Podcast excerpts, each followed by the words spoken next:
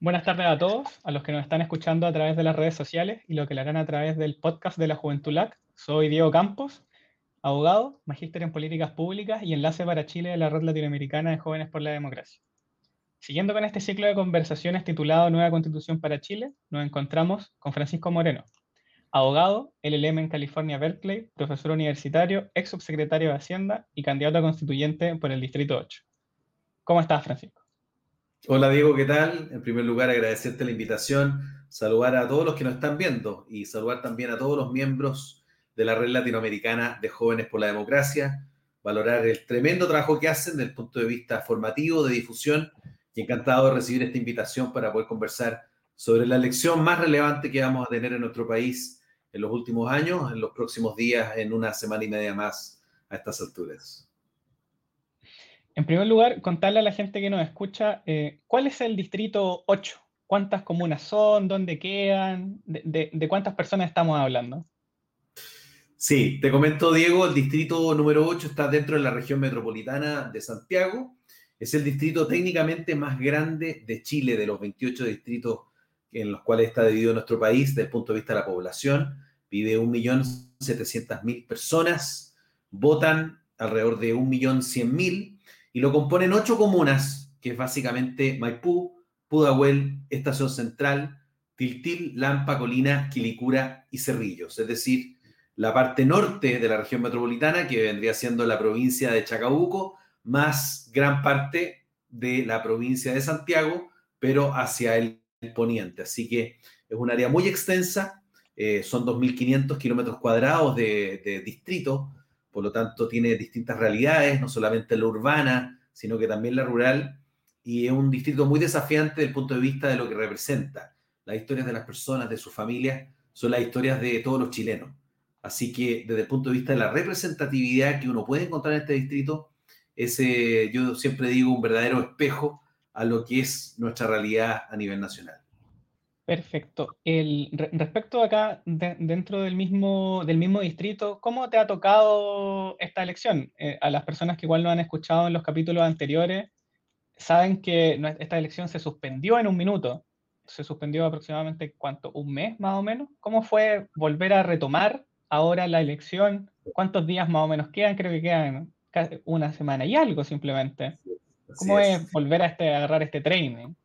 Sí. Bueno, en primer lugar, comentar a, todos los que nos están viendo que originalmente la elección iba a ser el 11 de abril, eh, el 11 y 12 de abril. Y la verdad es que de, en función de la situación de los contagios por efecto de la pandemia, se tomó la decisión muy acertada de mi parte de suspender el proceso para el 15 y el 16 de mayo, es decir, desde este al próximo sábado y domingo. Ahora bien, el problema que nos enfrentamos los que somos candidatos, yo creo que algo bastante inédito, es que se suspendió la campaña durante tres semanas. Y eso en la práctica, digo, significa que no pudimos no solamente estar presentes en las distintas comunas del distrito, sino que tampoco poder, ¿no es cierto?, darse a conocer y, obviamente, la labor que hace un candidato, que es eh, pedir el voto, ¿no es cierto?, para su candidatura. Eh, y la verdad es que dentro del proceso que estamos viviendo, que ha sido un proceso especialmente complejo, difícil, ¿no es cierto?, eh, de acuerdo al acuerdo del 15 de noviembre del año 2019, hay muchas personas que si bien participaron en el plebiscito eh, de la prueba o del rechazo, que fue el día 25 de octubre del año recién pasado, el 2020, eh, yo diría que hay una menor cantidad de personas que entiende en qué consiste esta convención constitucional. muchas veces los que somos candidatos hablamos de esto sin hacer mayor pedagogía del proceso electoral que estamos enfrentando. Y los candidatos, todos los 1.700, 1.600 que somos eh, candidatos a la Convención Constitucional, tenemos un deber con la ciudadanía que yo creo que no se ha cumplido.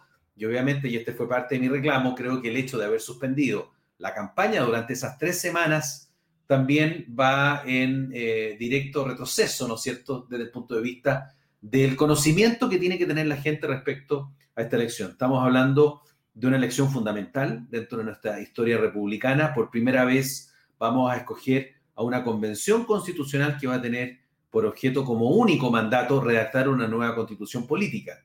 Esta nueva constitución va a tener que, em, digamos, eh, ser ratificada en un plebiscito de salida que se llama, en comparación a lo que fue el plebiscito de entrada, el de que, al que hacía referencia el 25 de octubre del año pasado.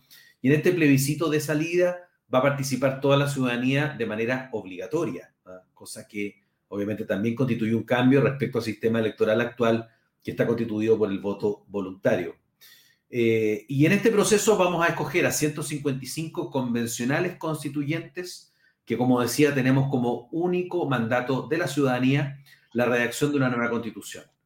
Y a este respecto también señalar que hay una norma que es muy básica y fundamental dentro de este proceso, es que los acuerdos que se tomen por parte de la Convención Constitucional tienen que ser refrendados por dos tercios de los constituyentes, de los convencionales constituyentes. Eso en la práctica significa un quórum alto dentro de estos 155 miembros, técnicamente son 52, ¿no es cierto?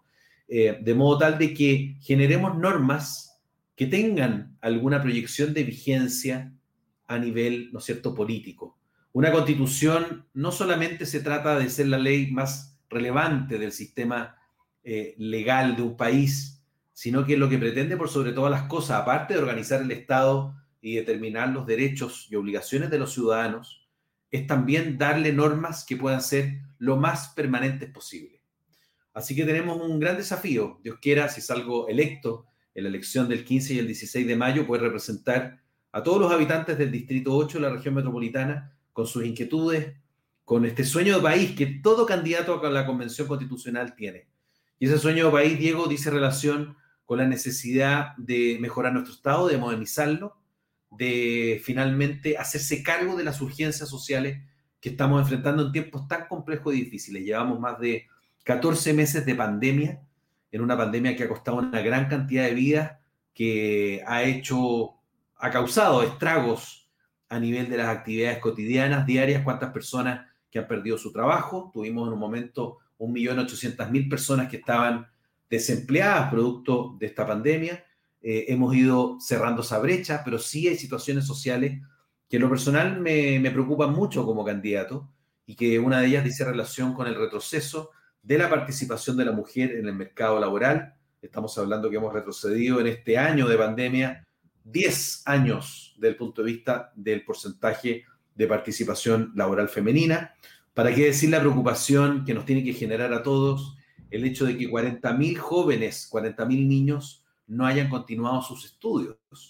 Eh, el hecho de que técnicamente hayan desertado del sistema educativo y educacional chileno es un fracaso tremendo y una obligación también para la Convención Constitucional y para el Congreso Nacional, que va a tener que seguir eh, aprobando las distintas leyes que presente el gobierno, eh, hacerse cargo de esta realidad, porque obviamente tenemos no solamente las urgencias sociales que ha generado esta pandemia, sino que otras nuevas que van a ir apareciendo.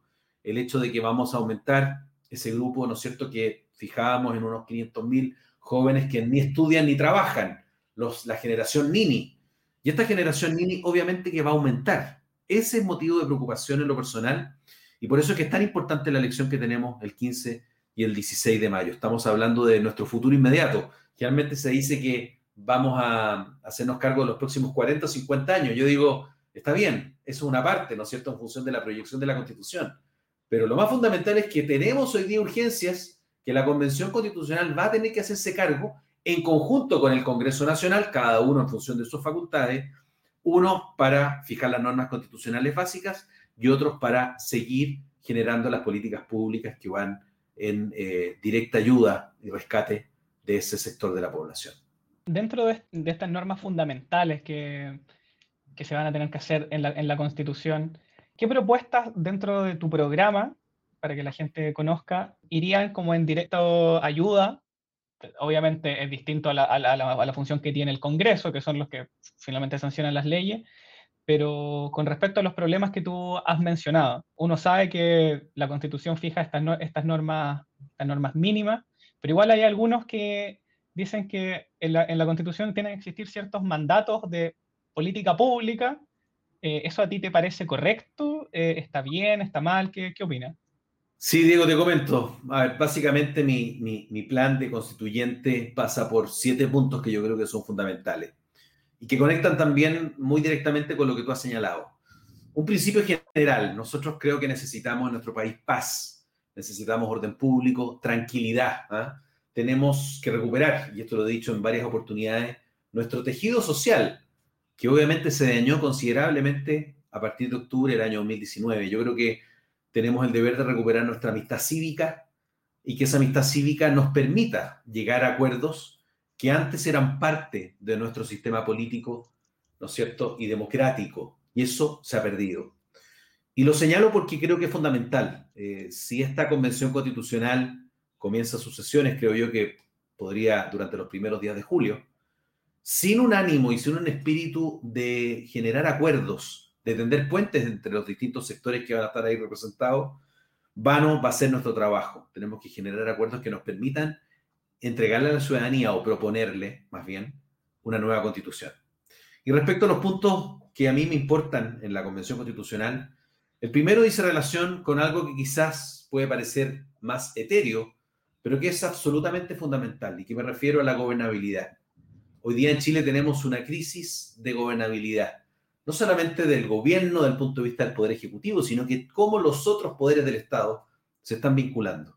Eh, a mí lo que me interesa, Diego, es que los gobiernos puedan desarrollar su programa de gobierno, algo que parece bastante obvio y lógico, pero que en realidad no lo ha sido. La ciudadanía escoge un primer mandatario, un presidente de la República, porque está apoyando un programa de gobierno. Y ese programa de gobierno lo que hace finalmente es hacerse cargo de las dificultades, de los problemas y plantear soluciones de la más diversa índole, en temas como salud, educación, trabajo, eh, crecimiento económico, modernización del Estado y cuantos otros. Cuando un gobierno determinado no es capaz de llevar a cabo su programa de gobierno, es porque hay algo en el sistema político que está fallando. Y acá, y lo digo con conocimiento de causa, dado que fui subsecretario de Hacienda desde el comienzo del segundo mandato del presidente Piñera hasta que renuncié el 20 de noviembre del año pasado para ser candidato a la Convención Constitucional, me di cuenta, y fue algo, ¿no es cierto?, que todos estábamos muy atentos, a que durante los primeros meses de gobierno, desde marzo al menos hasta julio o quizás agosto del año 2018, la oposición en el Congreso Nacional prestó una ayuda y un aporte importante desde el punto de vista de varios acuerdos nacionales. Eso lamentablemente, digo, se perdió. Entonces, qué importante es que seamos capaces de tener un sistema político lo suficientemente eficiente, de modo tal de que los gobiernos puedan empujar sus políticas y proponer y hacer más bien realidad las propuestas y los compromisos de sus respectivos eh, programas de gobierno. Y eso obviamente pasa por hacer modificaciones. En mi modo de ver, yo soy un fiel defensor del presidencialismo. Creo que ha sido parte de la historia política de nuestro país, de la historia social. Y creo que las modificaciones hay que hacerlas desde el punto de vista del Poder Legislativo, es decir, del Congreso Nacional. Creo que tenemos que ser capaces de modificar muchas normas, muchas de ellas que están en la Constitución actualmente y que dicen relación con el capítulo de la formación de la ley, porque cuando un Congreso Nacional se demora más de un año y medio en hacerse cargo, por ejemplo, del proyecto de ley de pensiones que presentó el gobierno del presidente Piñera, siendo que es uno de los temas más sensibles respecto al cual la ciudadanía quiere inmediatamente una solución y respuestas de manera rápida, la verdad es que estamos enfrentando un problema muy serio. Y pasó lo mismo también con el proyecto de ley de modernización tributaria un proyecto que ayudaba directamente a las micro, pequeñas y medianas empresas, que son las que hoy día dan el 70-75% del trabajo en nuestro país. Y bueno, la tramitación de ese proyecto duró en el Congreso Nacional un año y medio, siendo que contaba con una serie de medidas que habrían afectado positivamente el crecimiento y la creación de empleo. Eso respecto al primer punto. Respecto al segundo, yo creo que es necesario reforzar y también sincerar los alcances de cinco derechos sociales que creo y considero que son básicos. El derecho a la salud, el derecho a la educación, el derecho al trabajo, el derecho a la vivienda, que hoy día no está en nuestra constitución, y el derecho a la previsión social o a las pensiones. Y menciono estos cinco derechos, Diego, porque creo que son la columna vertebral de cualquier país que se haga cargo de los temas sociales urgentes. Hay muchas personas que dicen, bueno, pero es el momento de incluir una serie de otros derechos. Y yo digo, bueno, es bueno reconocer lo que ha sido la historia constitucional de nuestro país desde el punto de vista del reconocimiento de derechos. La constitución de 1833, por ejemplo, reconocía siete derechos, después de la constitución del 25 nos pasamos a 15 y hoy día tenemos 26 en la constitución del 80, que son los establecidos en el artículo 19. Entonces yo creo que por una parte es importante eh, tener alguna claridad respecto a la ciudadanía sobre cuáles son las prestaciones que garantiza el Estado por el hecho de incorporarlos en su constitución. Y esto es un tema que es muy, muy actual, dado que tenemos, por ejemplo, en materia de salud, garantías explícitas, ¿ah? a propósito de lo que es el GIES. Sin perjuicio de ello, la Corte de Apelaciones y técnicamente la Suprema, ¿no es cierto?, recibe una cantidad muy importante de recursos de protección que tienen por objeto lograr coberturas en relación a ciertas enfermedades que no están incluidas en el GES o asimismo para enfermedades que se denominan raras. Entonces, ¿qué es lo que sucede? Ahí se ha producido, Diego, una desconfianza muy grande por parte de la ciudadanía. Vimos los resultados de una encuesta que, para los que nos están viendo desde afuera, muy importante en nuestra, eh, nuestro país, que es la encuesta CEP del Centro de Estudios Públicos, una institución de mucho prestigio, y nos encontramos con que el Congreso Nacional tiene una aprobación paupérrima. Los partidos políticos están en el 2%, el Congreso en el 8%, el gobierno en el 9%, 9% de un reconocimiento, de una valoración. Entonces, efectivamente tenemos un problema con nuestra democracia porque no hemos sido lo suficientemente claros con la ciudadanía respecto al tema de los derechos sociales, de identificar precisamente cuáles son las garantías establecidas. Entonces, lo que hoy día sucede en el ámbito de salud, yo creo que finalmente podamos incorporarlo en el ámbito de la educación, en el ámbito de la vivienda, que hoy día, como señalaba, no se considera la constitución del 80, soy de los que creen que tiene que existir un derecho al acceso a la vivienda, pero finalmente las prestaciones tienen que ir determinadas de acuerdo a lo que señala el legislador. Es decir, la ley va a ser aquella que va a determinar en función del principio básico y fundamental de la responsabilidad fiscal, cuáles son finalmente las garantías que está, o prestaciones en este caso, que está disponible el Estado para en un año determinado o en un gobierno en cuestión hacerse cargo de manera eh, absoluta o total. Otro tema que me interesa mucho, Diego, eh, plantear en la Convención Constitucional dice relación con la modernización del Estado. Nos ha tocado como país enfrentar una situación muy compleja con esta pandemia que está presente en la gran mayoría de los países del mundo. Hace, hacía 100 años que no enfrentábamos una situación como la que estamos viviendo. ¿ah? La, la, gripe española 1918-1921 dejó una gran cantidad de fallecidos, alrededor de 50.000 fallecidos en Chile, pero bien sabemos que eran otras épocas, otros adelantos tecnológicos y médicos. Y en este sentido yo creo que el Estado de Chile está al debe. Está al debe desde el punto de vista de la protección y tal debe también desde el punto de vista de los servicios que entrega y otorga la ciudadanía. Hay dos mundos. Uno, aquellos que tienen acceso al mundo digital. Y hay todo un universo de personas que lamentablemente por distintos motivos, por edad, ¿no es cierto?, por medios, no está en esta forma digital de poder entender el Estado y de comunicarse con las distintas instituciones. Tenemos que ser capaces de modernizar el Estado, pero ahora sí que sí. ¿eh? Porque esto de la modernización del Estado lo venimos escuchando desde los primeros años de la década del 90. Al mismo tiempo, también, Diego, me interesa mucho poder trabajar el fortalecimiento de los gobiernos locales. Los municipios de nuestro país son instituciones fundamentales en nuestra república. Son 345 municipalidades que tienen diariamente que hacer frente a una serie de necesidades. Es la primera puerta que los ciudadanos van a tocar cuando tienen un inconveniente, cuando tienen un problema. Y yo creo que tenemos que pasar a una profesionalización, no solamente del recurso humano, sino que también mejorar su, eh, su estructura y al mismo tiempo dotarla de más facultades, de mayores recursos, pero al mismo tiempo de más responsabilidad. Hoy día tenemos a la Contraloría General de la República que está permanentemente analizando, ¿no es cierto?, eh, respecto de los distintos gastos que genera la acción municipal, el accionar municipal, y sí creo que es todavía más fundamental que antes poder avanzar en mejorar el gasto público desde los gobiernos locales o los municipios. En quinto lugar, la descentralización. Creo que nosotros tenemos un Estado unitario, yo soy partidario de mantenerlo, pero un Estado unitario que tiene que propender a la descentralización y al fortalecimiento de las regiones Hoy día no podemos plantear un sistema federalista eh, eh, que sea de alguna otra manera autárquico, porque en la práctica hay regiones que necesitan de la solidaridad de las otras para que a través del gobierno central tengan mayores niveles de crecimiento. Me interesa también la participación ciudadana. Hoy día en Chile estamos acostumbrados a concurrir a votar cada una cierta cantidad de años, ¿no es cierto?, a las eh, elecciones municipales, parlamentarias y presidenciales, pero yo creo que es más importante generar, o muy importante generar, espacios que nos permitan mayor participación. Creo que la experiencia brasilera en ese sentido es valiosa, hay que analizarla, de la posibilidad de plantear proyectos de ley que ingresan al Congreso Nacional en las mismas condiciones que ingresaría, por ejemplo, una moción parlamentaria eh, y que el Congreso se hace cargo de su tramitación en la medida que se refiera, ¿no es cierto?, o que cumpla más bien con los requisitos básicos.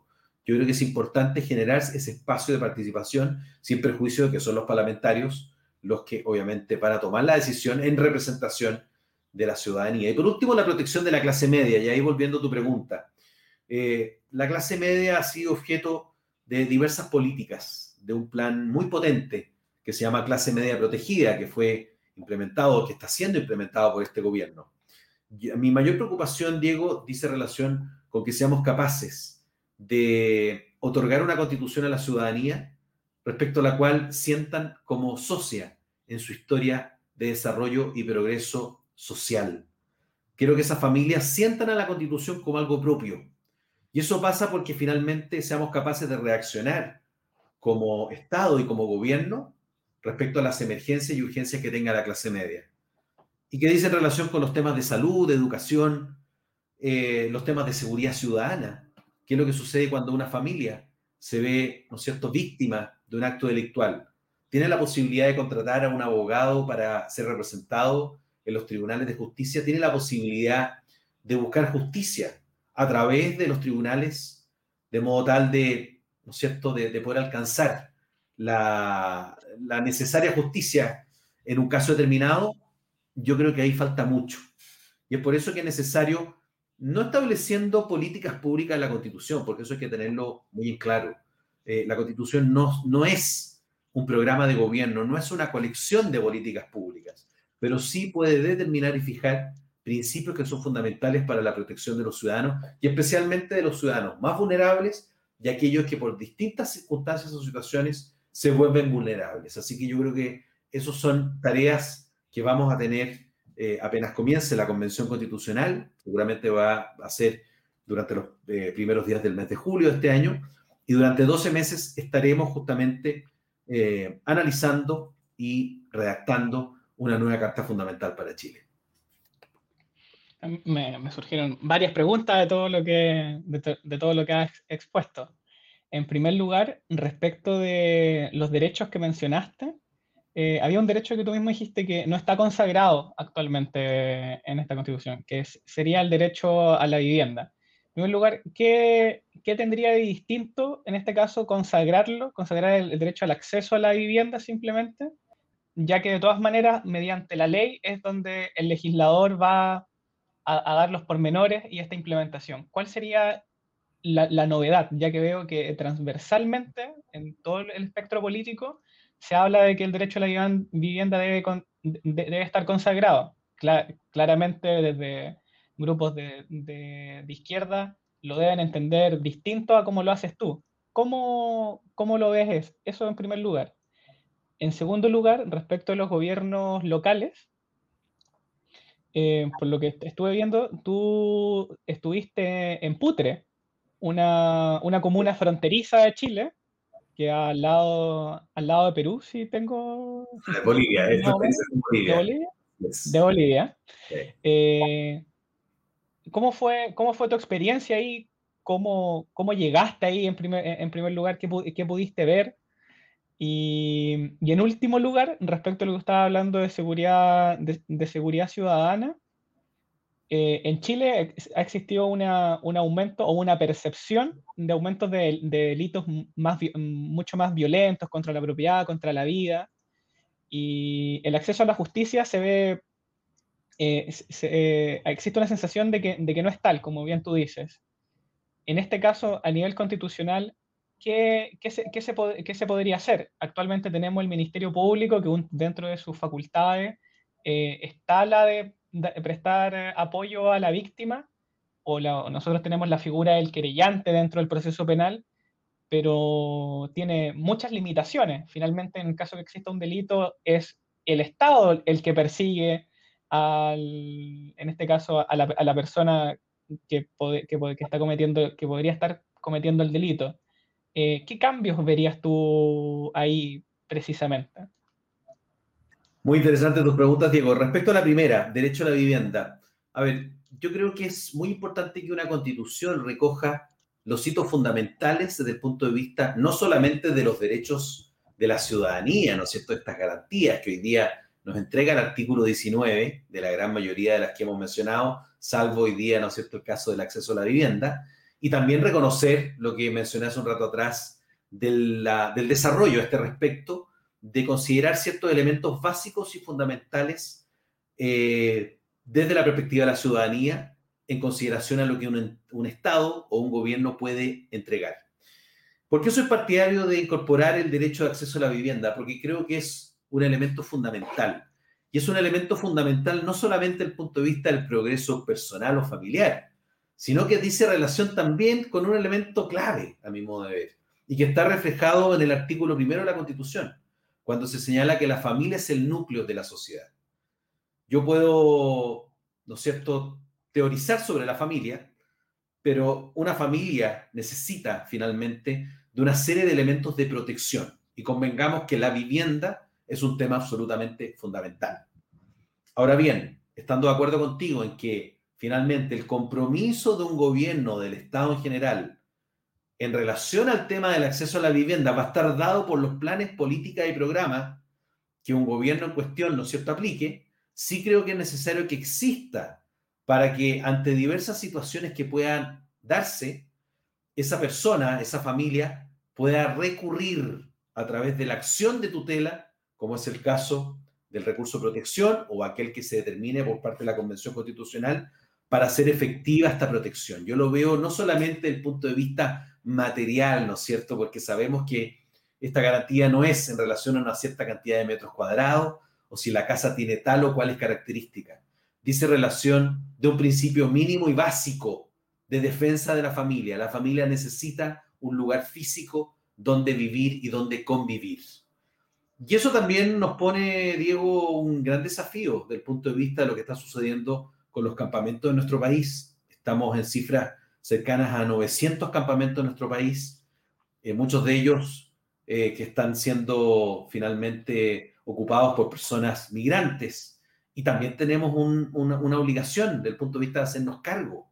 Sabemos que los procesos de otorgamiento de viviendas no son automáticos ni mucho menos, pero sí tenemos que tener en consideración esta urgencia o esta necesidad, ¿no es cierto?, este derecho, eh, de modo tal de que el Estado ponga el énfasis necesario y también de manera rápida y eficaz responda a las necesidades de las personas siempre dentro de los límites de lo que la responsabilidad fiscal permita. ¿ah? Yo no estoy pidiendo en ningún caso que aquí se vulnere el principio más básico de la ley de, responsabilidad fiscal que existe en nuestro país desde el año 2005, sino que todo lo contrario, que seamos capaces de tener la claridad suficiente para otorgar a la ciudadanía derechos que obviamente respecto a su consecución final quedan supeditados a lo que el gobierno en cuestión puede hacer en un año determinado o en un gobierno determinado. Así que esa es finalmente la orientación que creo que es necesario darle a este derecho de acceso a la vivienda, sobre todo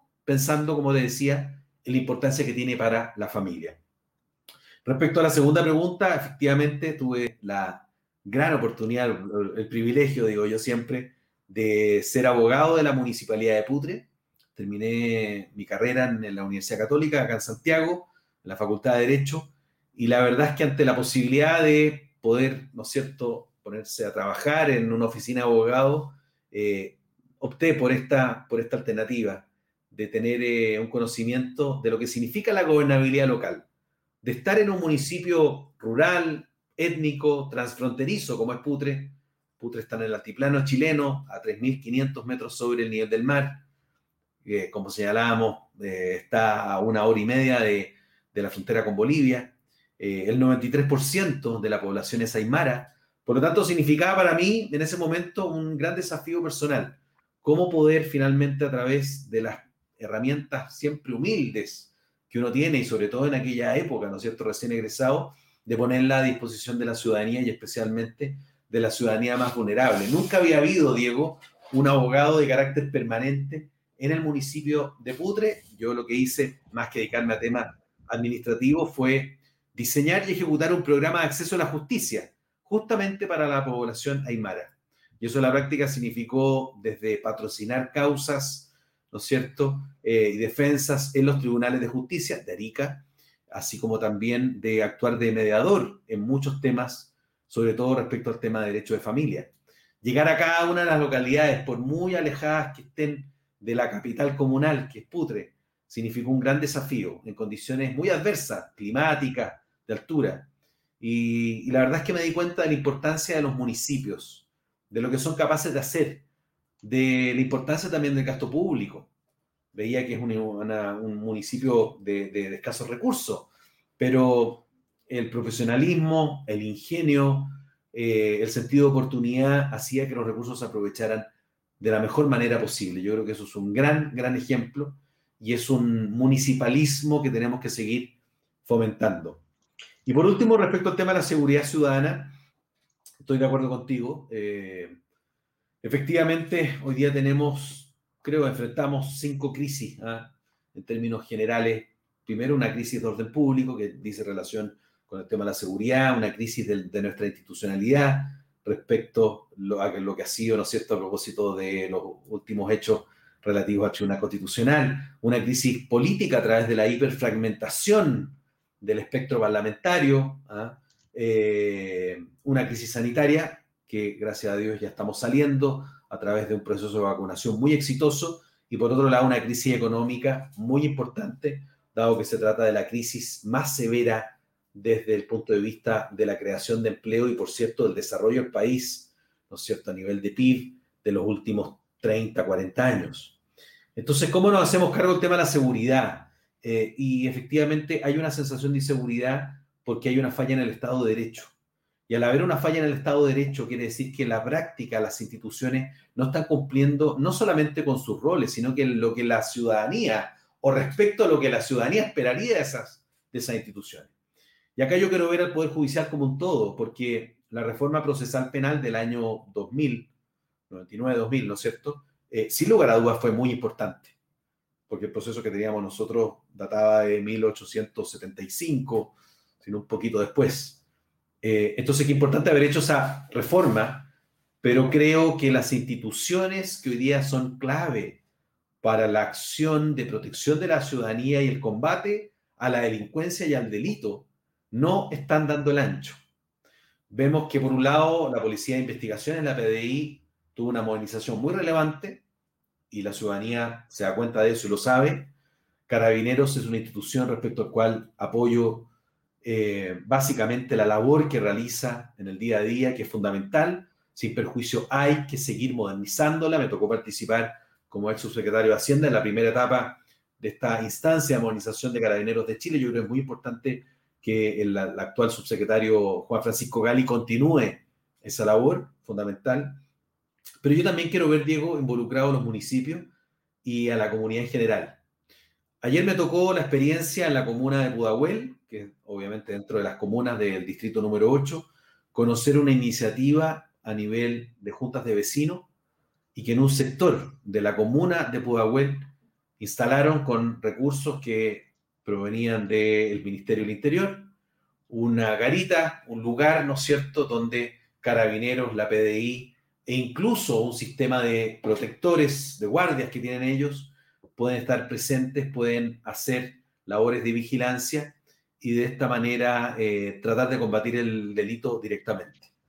Esto que es un ejemplo muy específico respecto a la realidad de, de un sector de la comuna de Pudahuel, es fundamental que se vaya replicando y multiplicando. Yo quiero ver a los municipios con eh, cuerpos especiales eh, de, de, policía preventiva, que son tan fundamentales para poder prevenir el delito. Así como, como lo vemos en algunas comunas del sector oriente de la capital, yo creo que es una práctica que de, debiéramos tener en la gran mayoría de las comunas. Y al mismo tiempo también yo creo que es fundamental eh, hacer una revisión a la, labor del Ministerio Público, eh, hacer una, una, revisión profunda respecto al tema de la Fiscalía. Eh, y lo mismo respecto al Poder Judicial. Hoy día en una feria en la comuna de Cerrillos, una señora me decía, yo lo único que quiero es que tengamos la posibilidad de conocer quiénes son los jueces que dictan sentencias y que dejan en libertad a tantos delincuentes y que esta puerta giratoria que lamentablemente no hemos sido capaces de, ¿no es cierto?, detener. Y lo que ella misma me decía, que ganas que el día de mañana seamos capaces nosotros los ciudadanos de elegir por voto a quienes nos representan en el Poder Judicial. Eso es una discusión obviamente muy interesante que se da en algunos países y que yo creo que es muy pertinente traerla a colación, independiente que puede o no haber acuerdo en la Convención Constitucional. Pero la ciudadanía nos está exigiendo mayores niveles desde el punto de vista de cumplimiento de las funciones de cada una de las instituciones y de los órganos, no solamente las que están en la Constitución, sino que también las fundamentales para una república. Y si hay algo que hemos fallado es o dice relación justamente con eso. Así que tenemos un gran desafío y yo me quiero hacer cargo de ese desafío llevando estas propuestas, llevando estas ideas a la Convención Constitucional. Tú mencionaste que fuiste subsecretario de Hacienda durante este segundo gobierno del presidente Piñera. Eh, existen de manera transversal, no solo en, la oposición al gobierno, eh, gente que señala que, que, plata hay, que plata hay y que Chile puede endeudarse mucho más de lo que ya está. Eh, nosotros sabemos que en el país se ha acrecentado el déficit estructural en los últimos años eh, sin embargo, ahora con, este, con esta convención constitucional, existen aquellos que quieren modificar ciertas estructuras económicas que han venido desde hace bastantes décadas. Eh, ¿Cuál es tu postura al respecto? ¿Y Chile en verdad tiene plata que eso cuando la gente dice, eh, no, es que se, se puede endeudar más, países desarrollados se endeudan sobre el 100% de su Producto Interno? ¿Por qué Chile no puede hacer eso? ¿Por qué Chile sí puede hacer eso? ¿Cómo lo viste tú dentro del Ministerio de Hacienda? ¿Qué visión tiene? Bueno, esto es un tema fundamental, fundamental para las políticas públicas, para el futuro cercano a nuestro país, ni siquiera el de los próximos 30 o 40 años, del de mañana, del de pasado mañana. ¿Y por qué lo menciono? Porque efectivamente, como gobierno, y eh, tal como tú decías, me tocó ser subsecretario de Hacienda, eh, han sido tiempos especialmente complejos y difíciles Principalmente porque nosotros heredamos el gobierno del año 2018 con una situación económica muy alicaída. Y acá es importante señalar esto porque es uno de los antecedentes, creo yo, del 18 de octubre del año 2019, en relación a que la ciudadanía quería una mejoría en sus condiciones de vida de manera más inmediata, de manera más automática. Y resulta que si miramos los últimos 10, 15 años, es interesante hacer notar que entre el año 2010 y 2014, el primer gobierno del presidente Piñera, Chile creció a un 5.3%. Teníamos un nivel de desempleo muy bajo, por lo tanto fueron años felices desde el punto de vista económico. Y hubo un crecimiento muy relevante y las personas de distintos signos políticos lo reconocían. Y después del 2014 pasamos al gobierno de la ex nueva mayoría, este pacto político que técnicamente ya desapareció y que con diversas reformas, muchas de ellas muy mal planificadas, y especialmente lo que dice relación con la reforma tributaria del año 2014 y 2015, que hubo que modificarla, ¿no es cierto? Creo que le hicieron un flaco favor a nuestro país, no solamente con la reforma tributaria ya señalada, sino que con la reforma laboral y la manera en que planteó el tema constitucional. Y eso tuvo un efecto, un efecto directo respecto a los niveles de crecimiento y de un 5,3% llegamos a caer entre el 2014 y el 2018 a un 1,9% de crecimiento. Y estos números que pueden parecer muy fríos dicen directa relación respecto a los niveles de inversión, a los niveles de creación de empleo. Y eso en la práctica claramente afecta desde el punto de vista de la calidad de vida de las personas y de su familia. El primer año del gobierno, del segundo gobierno del presidente Piñera, el año 2018, crecimos un 4%. Y eso fue evidentemente algo muy positivo. Y el año 2019, cuando ya llevábamos un par de meses, nos encontramos, Diego, y tú recordarás, con la guerra arancelaria o guerra comercial entre China y Estados Unidos, que son nuestros principales socios a nivel de comercio exterior, a comercio internacional. Y efectivamente tuvo un efecto en la economía nacional. Y en aquel momento era ministro de Hacienda, el, el exministro Felipe Larraín, y decía, nosotros este año 2019 vamos a ir de menos a más. Y efectivamente así fue. Y alrededor del mes de septiembre, o incluso días antes del 18 de octubre del 2019, la proyección de crecimiento para el año 2019 era de alrededor de 2.5%. Entonces, 4% en 2018, 2.5% en 2019, proyectado, pero en vista y considerando de la guerra arancelaria que efectivamente tuvo un efecto importante en varios países. Y cuando llega el 18 de octubre nos encontramos con hechos de violencia que no teníamos recuerdo en nuestro país. Y durante tres semanas, entre el 18 de octubre y el 15 de noviembre, fueron semanas muy tensas, muy complejas para, para nuestro país. Eh, y no solamente con una violencia desatada en las calles, sino que también afectó directamente a muchos micro, pequeños, medianos empresarios. Y eso en la práctica, desde el punto de vista económico, lo estoy mirando, tuvo un efecto directo. Y fue el siguiente, terminamos creciendo el año 2019 a un 1% y tuvimos una destrucción de empleos considerable. Y cuando ya empezamos cierta recuperación en el año 2020, aparece la pandemia del COVID, ahí por el 3 de marzo del año 2020, y el resto de historia, porque efectivamente durante el 2020 decrecimos en un menos 6%.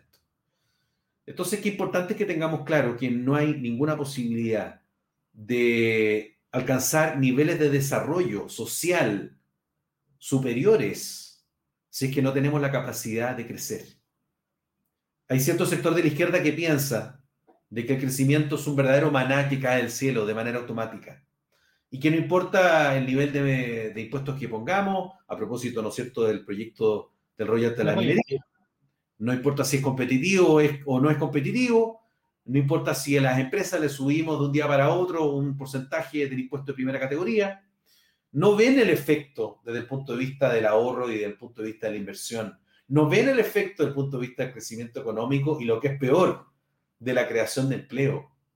Por lo tanto, hay una gran irresponsabilidad. Y justamente, y contestando ya tu pregunta, Diego, nosotros contamos con recursos fiscales hoy día, 2021, 2020. Nosotros tenemos recursos o tuvimos recursos para hacer frente a la tremenda pandemia que, hemos, eh, que nos ha afectado, porque efectivamente durante muchos años fuimos responsables con los recursos públicos.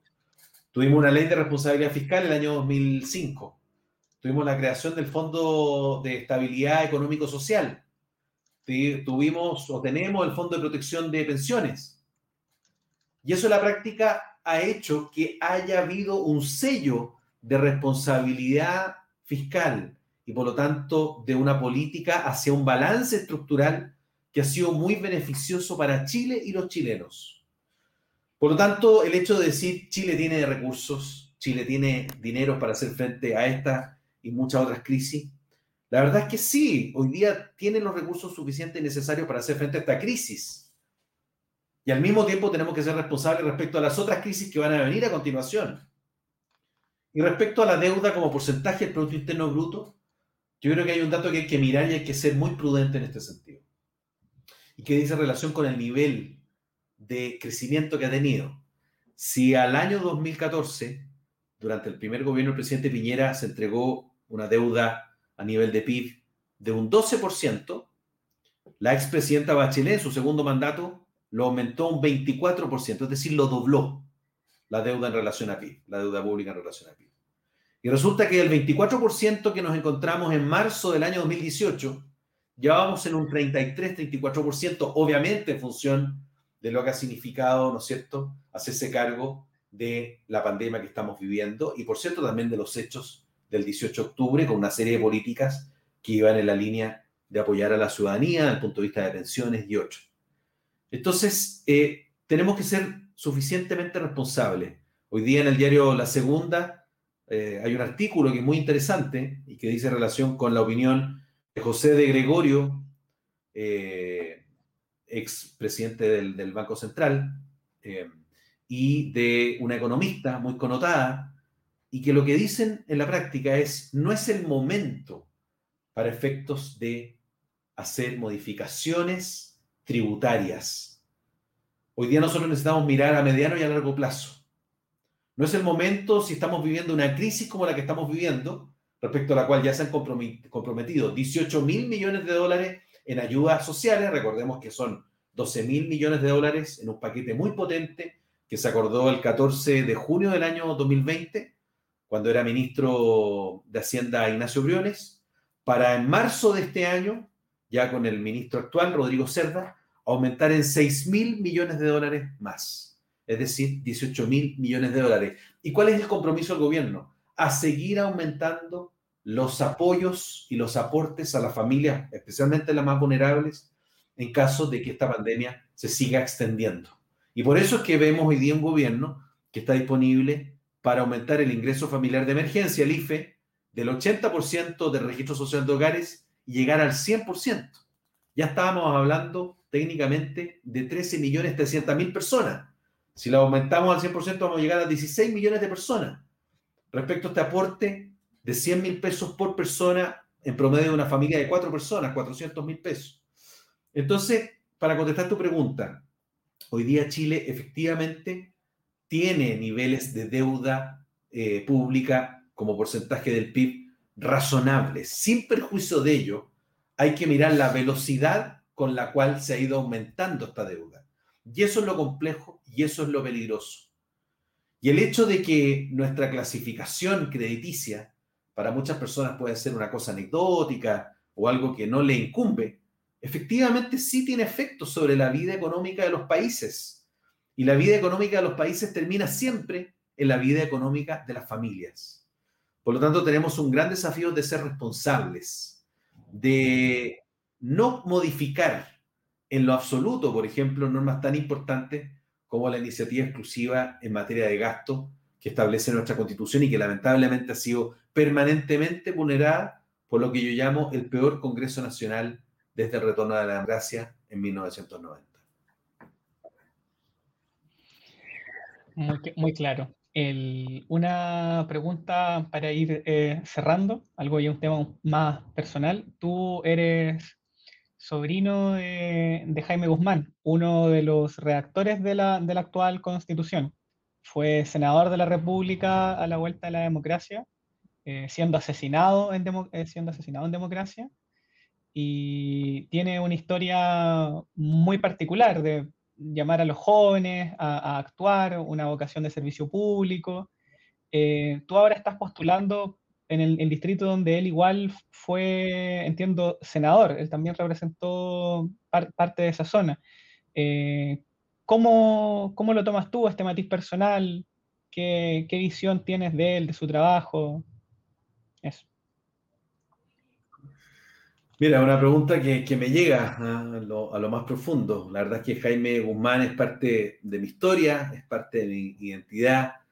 Eh, valoro especialmente como sobrino de él el hecho de que fue un aporte a la política chilena, fue un aporte muy fundamental desde el punto de vista de la recuperación de un itinerario hacia una democracia después de los hechos de 1973 Siempre yo lo digo, ahí no es ningún misterio, había sectores dentro de las Fuerzas Armadas que tenían ciertas dudas respecto a la necesidad de fijar un itinerario de eh, democratización, de volver a un sistema democrático como el que había antes, ¿no es cierto?, de la crisis gigante que se ocasionó entre el año 70 y el año 73. Y en ese sentido valoro también su acción política, el hecho de que haya sido candidato a senador el año 89, efectivamente resultó electo y eh, yo estoy, voy de candidato por uno de los distritos que correspondían a su circunscripción senatorial. Eh, fue una persona con una vocación de servicio público realmente admirable, con una preocupación por los jóvenes, por la necesidad de formarlos, de aportar en su crecimiento intelectual y sobre todo de ir influyendo en la vida de las personas. Jaime siempre decía que una elección parlamentaria, una elección política, nunca era una elección respecto a la cantidad de votos que sacara un candidato determinado, sino que era una oportunidad para conquistar corazones con un mensaje, con un mensaje político, con un mensaje de vida. Y eso es lo que a mí más me convoca, el hecho de ser candidato a la Convención Constitucional en un momento histórico tan complejo para nuestro país, con tantas crisis de por medio como las que mencionaba hace un rato atrás, pero donde tengo la convicción de que una generación nueva es capaz de hacer un aporte importante para el futuro de nuestro país. Estamos en una disyuntiva compleja, pero yo soy un optimista desde el punto de vista que vamos a ser capaces de poder enfrentar los desafíos que tenemos hoy día en nuestro país. Y en ese sentido, el ejemplo de Jaime Guzmán, en lo personal, ha sido clave. Yo milito en la UDI desde semanas después de que lo asesinaran, el 1 de abril del año 91, se cumplieron 30 años hace muy poco tiempo. Eh, y la verdad es que a mí lo que me interesa justamente es tener un mensaje especialmente para un sector popular de la población ser capaces de plantear un camino político de respeto a las personas, de lo que significa la multiplicidad de oportunidades que tiene que darte una sociedad para así ser capaces de cumplir los sueños de cada persona y de cada familia. Eso es lo que me convoca en esta elección y es por eso que voy por, como te decía anteriormente, uno de los distritos que representó mi tío Jaime Guzmán a partir del año 90 en el Congreso Nacional. Perfecto. Uno, para, ir terminando, primero que todo, un, gusto poder haber, conversado contigo. Eh, no sé si tienes algo que decirle a las personas de, tu distrito. Te dejo el espacio para que puedas convocarlos a, votar. Y muchas gracias nuevamente. Bueno, muchas gracias Diego, a ti y a la Red Latinoamericana de Jóvenes por la Democracia, por el interés que han tenido en el proceso constituyente. Y ahora un mensaje para, todos los votantes y todos los habitantes del distrito número 8 de la región metropolitana eh, y de las comunas de Maipú, Pudahuel, Estación Central, Tiltil, Lampa, Colina, Quilicura y Cerrillo. La verdad es que soy candidato a la Convención Constitucional porque me convoca el diálogo, me convoca el análisis objetivo de las políticas públicas, me convoca el hecho de poder alcanzar acuerdos. Y justamente ese es el ambiente y el espíritu que debemos crear en la Convención Constitucional. Y ese es, por mi parte, el aporte que quiero comprometer. Yo tengo la convicción de que puedo aportar una mirada que integre, integre las preocupaciones centrales de la ciudadanía con un nuevo diseño institucional, donde existan controles y contrapesos que tienen que ser mutuos para efectos de evitar atropellos y abusos sobre los ciudadanos. Yo no consigo una constitución donde no haya una defensa explícita de la vida que está por nacer, de un reconocimiento a la dignidad de toda persona humana, de la igualdad ante la ley, que se promueva la libertad y el libre emprendimiento en materia económica y que delimite al Estado y a su poder, como decía antes, pero también que le dé fuerza al Estado de Derecho que tan en crisis se encuentra en estos momentos.